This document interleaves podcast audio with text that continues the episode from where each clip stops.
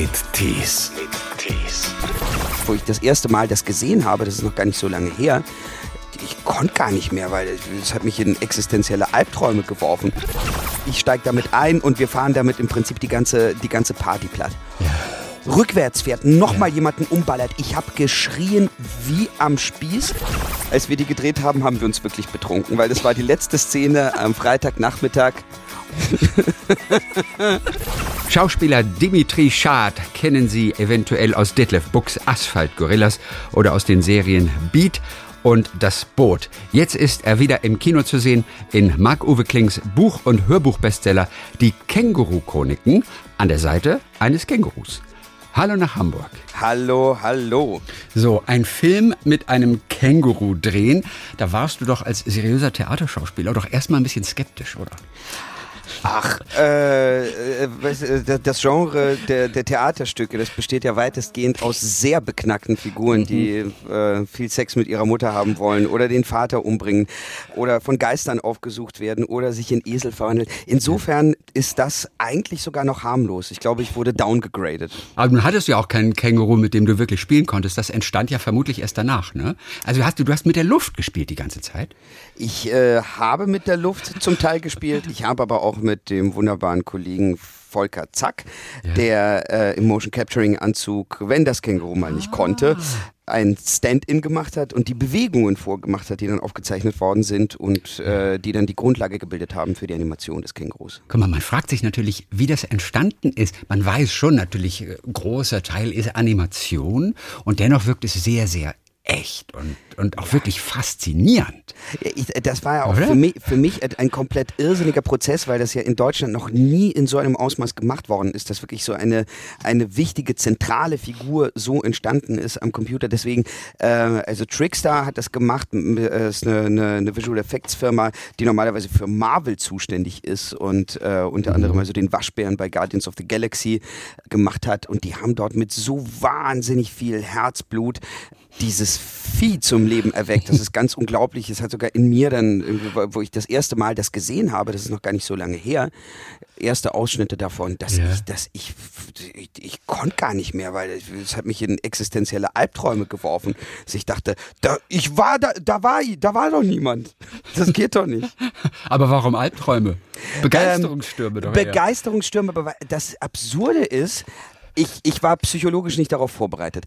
Es ist ganz merkwürdig, etwas zu sehen, was du gedreht hast, und dann ist dort aber etwas fundamental anderes drin. Und du hörst nicht mehr die Stimme des Partners, die du hattest. Du siehst nicht mehr das, was du gesehen hast, sondern du siehst etwas fundamental anderes.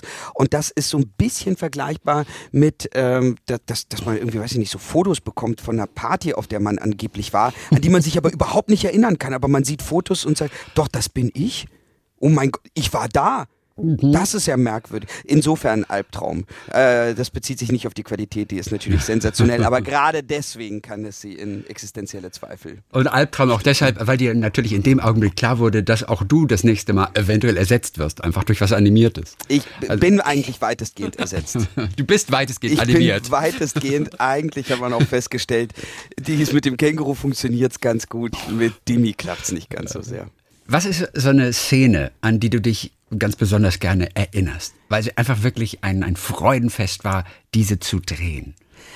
Okay, also die ist tatsächlich, die ist im Film nur winzig klein vorhanden. Aber wir haben eine, äh, es gibt eine Party bei einem im riesigen Loft eines Rechtspopulisten, gespielt von Henry Hübchen. Ähm, und im Verlauf des Films zerstören wir mehrere seiner Porsches. Und dieser reiche Mann hat also einen Autoaufzug, der in, einen Porsche in sein Loft befördern kann. Und um unsere Flucht zu sichern, äh, klaut das Känguru diesen Porsche. Ich steige damit ein und wir fahren damit im Prinzip die ganze, die ganze Party platt. Und jetzt war das ein Drehtag, wo wirklich nur diese Szene gemacht worden ist und wo ich eigentlich nur im Auto saß mit einem Stuntfahrer. Und ich habe, glaube ich, es war besser als jeder Besuch, als, als eine Dauerkarte im Europapark oder sowas. Man soll sich das vorstellen, weil wenn ein Auto einfach beschleunigt und direkt zwei Leute umfährt, ja. rückwärts fährt, nochmal ja. jemanden umballert, ich habe geschrien wie am Spieß.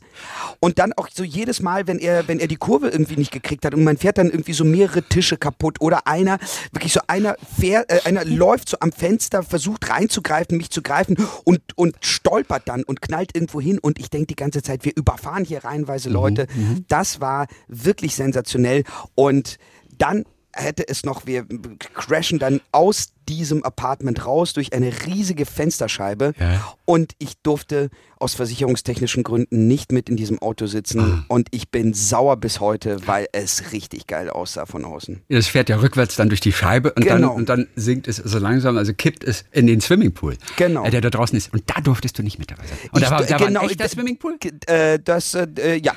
Okay. Ja. ja. Was darf ich verraten? ja. er sieht sehr echt aus, auf jeden Fall. Ja. Ging das Auto unter Wasser? Nein, das, muss, äh, das muss ja nicht mehr. Ne? Das zum Teil, aber es darf. Im Kleinen gibt es da auch ganz wunderbare Szenen. Äh, es gibt die Regel, wer einen Nazi sieht, muss ihn boxen. Ja. Kennen wir aus den Känguru-Chroniken. Das, das ist ein Film, aber, aber richtig auf den Rechtspopulismus raufhaut, das hat man witzigerweise gar nicht so oft, ne? Aber, äh, aber, aber das ist natürlich Marc-Uwe Kling ein, ein großes Bedürfnis auch, ne? Es ist ein großes Bedürfnis und der zeigt damit Haltung, die gerade in heutiger Zeit sehr, sehr sinnvoll ist. Sehr schön auch, auch die Warteschleife, erinnere ich mich gerade. Also so, hier, hier, ist die Polizei, ich weiß gar nicht, Berlin oder ist ja. es Berlin? Hier ja. ist die Berliner Polizei. Wählen Sie die Eins, wenn Sie einen Mord beobachtet haben. Wählen Sie die Zwei, wenn sie selbst ermordet wurden. ganz herrlich. Ja, und natürlich, dass, äh, wenn man wenn, wenn de, dein Fahrrad geklaut worden ist, dann kann man einfach gar nichts machen. Das ist auch ziemlich Berlin. Wann hast du das letzte Mal in einer solchen Warteschleife gesteckt und bist aber fast wahnsinnig geworden? Das letzte Mal in einer Warteschleife. Oh, aber die, die nerven einen ja, die nerven einen ja wirklich kolossal ich, ich weiß, dass ich jetzt kürzlich in einer war, wo ich fast 30 Minuten gewartet habe. Genau, es war, weil in meiner Wohnung Rauchmelder installiert werden sollen. Und irgendwie, der, die Handwerker, die schicken mir dann immer so, äh, so Zettel, dass die irgendwann kommen werden zu absolut absurden Zeiten, wo ich mich frage, dass das, also als, als äh, alleine lebender Mensch und als berufstätiger Mensch man ja nie zu Hause ist so zu diesen schäbigen Zeiten und ich meine, ich habe um die 30 Minuten in so einer Warteschleife verbracht, um irgendjemanden zu erreichen, der mir dann auch nur gesagt hat, dass die mir einen neuen Zettel zuschicken, wann jemand kommen wird, in viereinhalb Monaten ungefähr, um diese Rauchmelder bei mir zu installieren. Ich steckte neulich eine Stunde 50 Minuten. Letzte Woche war das. Oha, wobei ja, denn? Mein PayPal-Konto wurde, wurde gesperrt. Ach du Scheiße. Wegen so einer komischen Rücküberweisung und dann waren da minus 14 Cent und die wurden aber nicht beglichen, weil ich gar nicht wusste, was das soll. Ja. Und dann war es gesperrt. Und dann bekam ich eine extra Telefonnummer wo ich dann anrufen sollte, um das Ding zu aktivieren, nachdem ich das Konto ausgeglichen hatte. Und genau bei dieser speziellen Telefonnummer, die ich bekam, rief ich an und wartete eine Stunde 50 Minuten, hab dann aufgelegt. Oh mein also nebenbei Gott. gearbeitet hat. Das war die ganze Zeit per Lautsprecher dann an. Und dann habe ich aus Frust bei der normalen Nummer angerufen. Ja wo ich ihr nicht anrufen sollte ja. und sagte, können Sie das auch machen? Ja, natürlich, kann ich Ihnen auch machen. Das dauerte 20 Sekunden. Guck dir das ja, an. Exakt, ja. Und deswegen musste ich gerade dran denken. Deswegen habe ich besonders gelacht bei dieser Szene da, mit, mit diesen blöden Warteschleifen. Drücken Sie die Eins. Manchmal, wenn wir aus dem SWR3-Studio anrufen hier, ja. wir sind an so einer Warteschleife ja. und du sollst die Eins drücken und wir haben aber nicht diese Eins. Man kann eine Eins drücken, die, die sendet aber keinen Impuls, kein Geräusch. Warum das denn? Na, weiß ich nicht. Das macht dieser Bildschirm nicht. Der Bildschirm macht kein Geräusch. Aber das, da, oder, da, da ist das Problem doch eindeutig bei eurem Bildschirm, oder? Ja, oder da hänge ich so drei, bis die Schla Warteschleife dreimal ist und dann wird man automatisch an einen echten Menschen dann verbunden. Also siehst, ich wurde, ich wurde wirklich abgeholt. Ja. ja. Also Marc-Uwe Kling, der diese Känguru-Chroniken erfunden hat, ja, ja, Auch, auch als Radioserie, als Hörspiel, äh, dann die Bücher, auch auf der Lesebühne, der ist ja im Prinzip obwohl er mittlerweile so ein Bestseller-Mensch ist, eigentlich so ein alternativer Kleinkünstler. Der spricht auch gar nicht so besonders gerne über seine Arbeit. Was ist das für ein Typ? Du hast ihn ja kennengelernt. Ich habe ihn kennengelernt. Wir, wir stehen in regelmäßigen Kontakt. Er ist ein ganz, ganz feiner, extrem zuverlässiger, sehr kluger Mensch, der sehr so, sehr so bei sich ist, genau weiß, was er will und seine verletzliche Seele beschützt. oh Gott, sagen. Ist eine verletzliche Seele. Naja, es, es ist schon so, dass, dass natürlich die Fähigkeit irgendwie in, in bestimmten Märkten, die mit, die mit damit zu tun haben, dass du etwas, was von dir selbst kommt, nach außen wirfst und wie viele Leute dann anfangen dort mitzureden, das zu kritisieren, auseinanderzunehmen, ähm, ihre eigene unqualifizierte Meinung dazu zu werfen. Und früher oder später muss man halt anfangen, sich vor solchen Dingen zu schützen, wenn man tatsächlich produktiv sein und bleiben möchte. Und das macht er. Und das rechne ich ihm wahnsinnig hoch an. Und es ist ganz, ganz außerordentlich, dass jemand, der sich diesem ganzen Medienrummel verweigert, mhm. so unvorstellbar erfolgreich gerade damit sein kann. Das ist ganz toll. Weißt du, was wirklich auch, auch großartige Momente sind? Ja. Das sind die Gespräche beim Psychiater. Ja. Dieser österreichische Wiener, wahrscheinlich auch Psychiater, gespielt von Paulus Manka. Was erinnerst du von diesen Szenen, von diesem Zusammenspiel zwischen euch. Weil der ist so ein abgedroschener Psychiater, so abgefuckt und desinteressiert und selbst eigentlich fällig. Äh, herrlich. Er ist einfach, also er, er ist eine Naturgewalt von Mensch. Er ist. Okay, gut, ich verrate jetzt ein Geheimnis. Ja. Ähm, die Szene, in der äh, Mark Uwe dann zum Psychiater kommt und äh, äh, ihm so eine Flasche Cognac mitbringt. Ja. Als wir die gedreht haben, haben wir uns wirklich betrunken, weil das war die letzte Szene am Freitagnachmittag und ähm, Amanka hat sich eine Zigarre angemacht und wir haben dieses Ding runtergestürzt, während die Kamera das einfach 20 Minuten aufgenommen hat. Und man sieht es mir dann am Ende an, dass meine Augen wirklich überhaupt gar keinen Fokus mehr haben. Aber es war sehr, sehr, sehr lustig. Da, da steht, Hoffmann würde schimpfen mit dir, weil er sagt, irgendwie, du sollst es spielen, du sollst es nicht sein, du sollst es spielen. Natürlich, ich, also wenn jemand betrunken spielen kann, dann auf jeden Fall ich. Aber da hatte ich auch, da, da hatten wir irgendwie so beide Lust und haben gesagt, ach, es wäre doch witzig, weil man faked sonst immer irgendwie so dieses ja. Trinken und sowas. Warum denn nicht? Weil das stimmt schon, betrunken spielen kann man. Trinken sollte man vielleicht in echt machen. Also du bringst ihm ja die Flasche mit in der Szene, ja. weil du ein Geheimnis aus ihm rauspressen genau. willst ne? und ihn betrunken machen willst, während du das eigentlich alles ins Blumenbeet gießt, der da ja. in den Blumentopf da. Ja. Und so, herrlich, da habt ihr euch also echt einen angeschickert. Wir haben uns echt einen angeschickert und haben uns auch über Geheimnisse aus der, aus der Promi-Welt ausgetauscht. Wie zum Beispiel? Ähm. oh Gott. äh, wir haben darüber gesprochen, wer aus der Promi-Welt, ähm, mit, mit, dem wir schon mal irgendwie äh, am Pissoir zusammenstanden, wer ja. den längsten Penis hat den wir bisher gesehen haben bei einem deutschen Prominenten. Na, ihr habt Gespräche. aber aber da, war, da hatten wir auch wirklich schon eine Flasche Cognac intus. Das ja. ist auch, das muss. Ja. Ich weiß jetzt nicht, ob ich danach fragen soll, wer war's? Ich, ich bin nicht ganz sicher. Ich, ich, ich ringe doch mit mir. Ich, ich, darf es nicht verraten, aber Puh, äh, Manke hat ihn erwähnt und seit, seitdem, seit ich ihn sehe, jedes Mal denke ich, der hat ein Gehänge wie ein Pferd offenbar. Oh, das also, okay. Ja. Jetzt fällt mir als erstes fällt mir Lars Eidinger ein, der ja ständig seinen Dödel zeigt auf nein, der Bühne in Berlin. Nein, nein, nein, nein. Aber nein, der auch immer wieder damit protzt, dass er so klein ist. Ne, ja, das stimmt. Also von daher kann der es nicht sein. Nein, nein, nein, nein, nein, nein. Oh, herrlich, nein. Ja. Jemand, von dem man es nicht erwarten würde. Du bist ja geboren in Kasachstan, mit acht ja. nach Deutschland gekommen, und zwar nach Baden-Württemberg. Zuerst nach Rheinland-Pfalz. Ach so, erst mal äh, da, da, da, waren wir im, im Lager. Im Lager. Und dann sind wir nach Baden-Württemberg gezogen, äh, nach Oberschwaben. Nach Mengen? Genau. Welche Erinnerungen hast du denn an Mengen noch? Ich habe ganz gute Erinnerungen. Ich war auf einer sehr guten kleinen Schule. Es war so ein Gymnasium mit knapp über 300 Schülerinnen und Schülern nur, mit einer sehr kleinen Klasse. Ich glaube, wir waren dann 17, die wir zusammen Abitur gemacht haben. Das heißt also, die Leistungskurse waren mhm. extrem klein und extrem fokussiert. Ähm, es gab so, es gab einen sehr guten Zusammenhalt da drin. Und die Sommer über habe ich äh, vor der Glotze verbracht und Filme geguckt. Mhm. Das ist eigentlich, also Schule gehen und Filme gucken. Wie leicht ist es dir denn damals gefallen? Also aus Kasachstan, ich meine, du warst acht. Ja. Jetzt landet ihr plötzlich in einem Lager, erstmal in so einem Aufnahmelager, Aussiedlerlager in Rheinland-Pfalz. Ja. Kamt woher? Äh, Wie habt ihr gewohnt in Kasachstan? Das ist ja erstmal ein Schock im Prinzip. Auch für einen Achtjährigen schon, der viel mitbekommt. Das ist ein gigantischer Schock. Ja. Wir haben in einem sehr schönen, sehr großen Haus gewohnt. Kasachstan ist einfach ein landschaftlich gesehen sehr sehr faszinierendes Land mit sehr heißen und fruchtreichen Sommern, also es ist äh, fast, so subtropisches Klima und, und Wintern, die dann halt wirklich einfach so mit viel Schnee sind. Mhm. Ähm, und da war erstmal dann so das graue Rheinland-Pfalz, war erstmal wettermäßig für mich eine Umstellung. Dann natürlich erstmal irgendwo zu sein, wo man die Sprache nicht spricht, die Umstände nicht versteht ja. und da so völlig rausgerissen ist, die Eltern, die nach einer Identität, nach einer neuen für sich suchen müssen, man selbst, der irgendwie eine neue Identität hat. Und letztendlich so, das Lager war ein ganz interessanter Ort, weil wir natürlich als Kinder, ähm, also es waren ungefähr 30 Familien, die dort in dem Lager gewohnt haben. Mhm. Und das war eigentlich ganz lustig, weil man dann immer mit den anderen Kindern irgendwie spielen konnte und dafür nur die Tür weiterzugehen brauchte. Mhm. Aber ähm, man hat halt einfach in einem kleinen Zimmer mit zwei Stockbetten gewohnt. Ja. So und ja, das, das zieht irgendwie rein, glaube ich. Du bist wahrscheinlich besser noch damit zurechtgekommen als deine Eltern. Ich bin Weil auf du das jeden Ganze Fall spielerischer gesehen hast. Ne? Genau, genau. Du konntest doch schon mit vier Jahren lesen. Ja. Umso schwerer war es wahrscheinlich, dass du dann die Sprache überhaupt nicht äh, weder lesen noch sprechen konntest. Absolut, ja.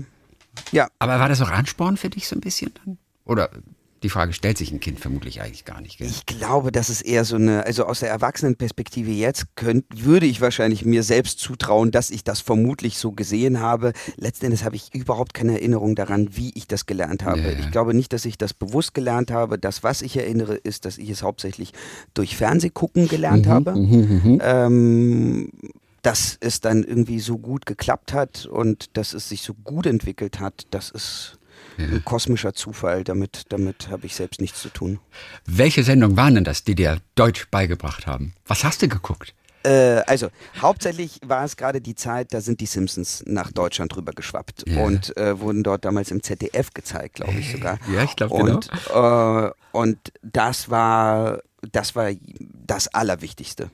Also so die die Simpsons, die haben mich mehr geprägt als als äh, Vater, Mutter und mhm und Gott gemeinsam. Das ist äh, das war zentral. Die Dinos, die rausgekommen sind, das waren ja insgesamt so die 90er Jahre, waren ja sehr toll, was so Trickfilmserien, die man dann irgendwie so Samstagmorgens irgendwie so schauen konnte, mhm. die rausgekommen sind und ähm, die 100.000 Mark Show habe ich sehr gerne geschaut. so, diese Samstagabendshows habe ich wahnsinnig gerne gemocht. Das ist also so die, diese, diese warme Rückerinnerung daran, dass man also Wetten das geschaut hat, ja. die Traumhochzeit oder eben 100.000 Mark Show. Ähm, das war toll. Und welche Schauspieler oder Filme haben dich denn, sag ich mal, zur Schauspielerei gebracht oder dieses Interesse in dir geweckt, sowas vielleicht später mal selbst zu machen? Schauspieler waren das auf jeden Fall Robert De Niro und Al Pacino. Okay. Das waren dann die, die absolut zentralen Spieler dafür. Später kam Marlon Brando dazu, mhm. ich dann so entdeckt habe, Woody Allen. Okay. Ähm, viel Woody Allen Filme geschaut und irgendwie so, so der Charakter, ich glaube im Nachhinein Hugh Grant mit diesem, mit diesem, mit diesem, mit diesem Murmelscharm. Das war auf jeden Fall. Mit dem viel. Murmelscham. Ja. Ist auch schön. Was ist denn ein Murmelscham? Ne, so, so dieser, der, der, der, dieser, dieser, dieser, dieser Hugh, Hugh Grant, Hugh, Hugh, Hugh, Hugh Grant Charme. Irgendwie so. So ein bisschen, bisschen, bisschen, bisschen, bisschen stottern, ein bisschen sich so, ja, so um Kopf und Kragen reden. Äh, ja bis da irgendetwas rauskommt. Also so, dass man das dann irgendwie damit unterwandert. Ich glaube, da, davon habe ich ziemlich viel übernommen und geklaut. Ja, ja. ja, warte mal, wer war denn sonst noch dabei? So richtig. Eigentlich herrlich, sich mit dieser Art von Hugh Grant tatsächlich eine Marke zu kreieren, oder? Ja. Du erkennst ihn sofort, selbst wenn jemand mit einer anderen Stimme diese Sätze nachmachen würde. Ja. Es ist Hugh Grant. Absolut. Es ist toll. Absolut, absolut. Und das macht ja dann auch irgendwie die großen Leute aus, dass sie, dass sie tatsächlich kopierbar werden. Äh, es ist so etwas, ich, ich habe mich das lange gefragt, wie schlimm das für Leute ist, wenn sie parodiert werden. Und andererseits mhm. ist es doch erst ab dem Zeitpunkt werden sie richtig groß. Also nehmen wir zum Beispiel einen Schauspieler wie Martin Semmelrogge, ja, der ja wirklich äh, so bei bei Martin bei, bei, genau so bei, bei, bei, bei aller Kollegialität äh, hat er ist ja also hat er sich ja nicht mit Ruhm bekleckert, was so seine schauspielerischen Leistungen angeht. Aber der Martin Semmelrogge einfach nur so, der scheißt halt auf alles. So das, und und alleine das ist irgendwie etwas. Warum erinnert man sich an Martin Semmelrogge? Warum hat man den Namen im Kopf. Ja. Und ich glaube, das liegt daran, dass man ihn irgendwie so kopieren kann. Und das ist dann auch bei, bei Bum Bum Boris ist das genauso. Und äh, die Beliebtheit von Helmut Kohl kam, glaube ich, auch nicht zuletzt daher. Du bist ja zum Theater gekommen, einfach mal erstmal durch die Bayerische Theaterakademie äh, beim Schneverding. Da bist du genommen worden. Mhm. Warst bis zu dem Zeitpunkt aber noch im Prinzip in keinem Theater gewesen, ne? Ich, ich war einmal in Ulm und habe das Weihnachtsmärchen angeschaut. Das war das mhm. Sams. Ja. Das, daran erinnere ich mich. Und dann war es einmal am Landestheater Tübingen Kunst von Jasmina Reser, was okay. so ein Stück ah, okay. war, also, do, also dann so doch. hoch und runter gespielt worden ja, genau. ist. Aber so richtig Theater, Theater war, war da nicht dabei. Aber also, du wolltest das Theater. Aber es hatte, irgendwo hat es dich gepackt ich wollte erstmal eigentlich die, die Schauspielausbildung machen. Ich habe mir da nicht in den Kopf ge, ge, gesetzt, wo ich das machen möchte. Ich glaube, es war mir wichtig, ähm, auch das immer, ich, ich jetzt so auf, äh, ich bin jetzt 34 ja. und ich denke so über Dinge nach, die, wie ich die wohl damals gedacht habe und ich habe keine Ahnung, was im Kopf des 19-jährigen Demi vor sich ging. Ich habe keinerlei Vorstellung mehr davon. Ich glaube, das äh, fantasiere ich einfach nur zusammen, wie als würde ich da irgendwie eine Figur vor mir haben, der ich jetzt irgendwelche Gedanken im Kopf zuschreibe, die aber überhaupt nicht da waren. Also ich meine, mhm. der, der Demi von vor 15 Jahren hat sich gesagt, dass er gerne das handwerklich erlernen würde und erstmal formales Training haben würde. Und da war noch nicht daran zu denken, wo ich mich dann später sehe. Und dann ähm, gab es meine Professorin für Theatergeschichte, ähm, die, die eine ganz wichtige Weggefährtin dafür wurde, zu verstehen, wo modernes Theater gerade ist. Und ich kam so ein bisschen als Außenseiter dazu, habe mich mhm. aber wahnsinnig eingearbeitet. Und irgendwie ähm, hat mir das, glaube ich, ganz gut getan, weil ich dann so einen erwachsenen Blick darauf haben konnte und sagen konnte, gut, jetzt, jetzt analysiere ich das mal wirklich mhm. professionell. Und äh, was ähnliches, weil ich das, ich bin ganz froh, dass du das nicht gefragt hast, weil ich das schon ungefähr eine Milliarde Mal gefragt worden bin, ob ich die Känguru-Chroniken denn schon davor kannte. Ja. Ich kannte sie nicht. Mhm. Und auch da wieder sehe ich das aber als einen großen Vorteil, dass äh, ab dem Zeitpunkt, wo ich angefangen habe, wirklich mich mit denen zu beschäftigen, yeah. ähm, ich einen professionellen Blick darauf haben konnte und nicht aus einer Fanperspektive oder weißt du, mit so einer Erwartungshaltung rangegangen bin, sondern wirklich wie ein, wie ein Wissenschaftler. Also Dimitri, ich muss sagen, Dein Deutsch ist wirklich sehr gut artikuliert. oh, du machst dich ja auf der Bühne auch gern mal lustig, gell? Über dein gut artikuliertes Deutsch. Ja. Wer, ist wem, ist das, wem ist das zuerst aufgefallen? Das ist sensationell. wem ist das zuerst aufgefallen? Ich glaube mir selbst, als okay. ich angefangen habe, das zu behaupten. Man kann alles einfach mal behaupten. Ja, nee, das, war, das ist äh, mein Phonetiklehrer äh, auf der Schauspielschule. Okay. Ähm, der hat mich dann sogar mitgenommen. Ich habe Seminare gegeben für deutsche Hochlautung am Sprechwissenschaftlichen Institut in Halle. Okay. Ich hätte sogar promovieren können über deutsche Hochlautung, weil ich so ein faszinierend gut artikuliertes Deutsch habe. Suck on that, AfD. ich liebe alleine das Wort Hochlautung. Das mhm. habe ich auch bisher noch nicht gehört. Sensationell. Deutsche oder? Hochlautung. Aber du bist ein wirkliches Theatertier gewesen, bevor du dann angefangen hast, äh, Filme auch zu machen. Ja. Hast ein Jahr Theaterpause auch mal gemacht? Warum eigentlich? We ähm, wegen der Filme alleine? Nee, gar nicht. Ähm, ich war bisschen überarbeitet vom Theater. Ich war einfach, äh, also so jetzt, jetzt trete ich ja gerade aus meiner Theaterpause ja. heraus. Und du warst ja im Ensemble auch, ne? Ich war im Ensemble im Maxim Gorki Theater und jetzt habe ich, äh, bin ich ja jetzt eben gerade in Hamburg und habe am Samstag eine Premiere von einem Stück. Damit komme ich also aus meiner aus meiner kleinen Theaterpause zurück, mache ja. aber danach wieder eine längere Theaterpause. Und es liegt einfach nur daran, das Medium Theater funktioniert ja nur darüber, dass du hingehst. Und die Schwierigkeit äh, ist, wenn man dann wie ich über 100 Spielabende pro Spielzeit hat, mhm. plus Endproben, so du, du du siehst dann einfach irgendwann auch nichts mehr. Und irgendwann gärst du nur noch in deinem eigenen Saft und kriegst gar nicht mehr mit, was andere Leute für wichtige Impulse setzen. Und äh, mir war es immer wichtig, dass egal an welchem Medium ich gerade teilhabe, dass ich dass ich mithelfe, dieses, dieses Medium in seinen erzählerischen Möglichkeiten weiterzuentwickeln. Mhm. Und ich finde es absolut zum Kotzen, Kolleginnen und Kollegen zu sehen, die so in ihrem eigenen Saft schmoren seit seit Jahren oder Jahrzehnten und sozusagen nicht das Medium an sich weitertreiben. Und ich wollte nie zu denen gehören und ich will Zeit haben, um mich zu orientieren und zu gucken, was, was kann ich mit meiner Art zu spielen, wohin ja. kann ich die noch weiterentwickeln. Aber es ist gar nicht so leicht, ein, ein, ein, ein Medium, das so lange besteht, das ja auch wirklich wenig Veränderungen erfährt, so über die, das weiterzuentwickeln. Wie hast du es zum Beispiel geschafft? Na, zum, zum Beispiel war ja etwas, was uns, äh, was, was wir am Maxim Gorki Theater gemacht haben, vielleicht ganz kurz so für die, für die Zuhörerinnen und Zuhörer, die das nicht so gut kennen, ähm, ist ein kleines Theater in Berlin, äh, was äh, Shermin Langhoff und Jens Hill hier 2013 übernommen haben und ein Ensemble zusammengestellt haben, das also die plurale Gesellschaft widerspiegeln soll. Also Leute, die sich normalerweise nicht in einem Ensemble, das sonst irgendwie sehr sehr weiß und heteronormativ mhm. geprägt ist, wiedergespiegelt sahen, waren auf einmal da drin. Und was wir dort gemacht haben, war, dass wir Geschichten von uns angefangen haben zu erzählen. Mhm. Dass die Perspektive und wie wir dieses Land erleben und sehen, dass das etwas fundamental Wichtiges ist, dass es etwas ist, was geteilt gehört.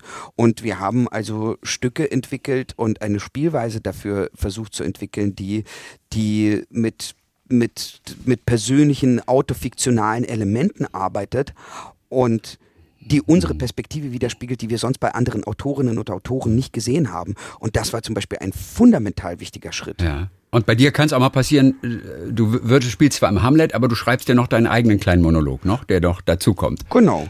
Ja. Das kann passieren, wenn, wenn ich was Interessantes dazu noch zu, hinzuzufügen habe, ja. Dimitri Schad. Ach, es ist ganz herrlich mit dir zu sprechen, weißt du das? Aber die das Zeit ist, ist, schon wieder vorbei. Ich weiß, Leider. aber ich möchte es trotzdem einmal sagen, äh, weil es ist wirklich schön. Ich will äh, ganz kurz, also die, die 30 Sekunden, die müssen die, wir jetzt noch wir, wir haben doch genau eine Minute fünf Sekunden, dann okay. wird die Leitung gekappt. Pass auf, dann, dann sage ich jetzt ganz schnell was. Es ist äh, ganz abenteuerlich für mich, dass ich gerade so wahnsinnig viele Interviews geben muss und so viele Gespräche darüber führen kann. Und umso schöner finde ich es dann, wenn es so unterhaltsam ist, wie es jetzt mit dir war. Und deswegen ganz, ganz liebe Grüße aus Hamburg. Dankeschön. Du hast den größten Teil dazu beigetragen, Herr Mann. Ah. Ja. So, Dimitri, zu sehen jetzt dann in den Känguru-Chroniken im Kino als Marc Uwe, der Mann, der mit einem Känguru zusammenlebt. Dann Dankeschön für heute. Danke Viel dir. Glück und bis bald mal wieder. Yes, bis bald. Tschüss, tschüss. Macht es gut.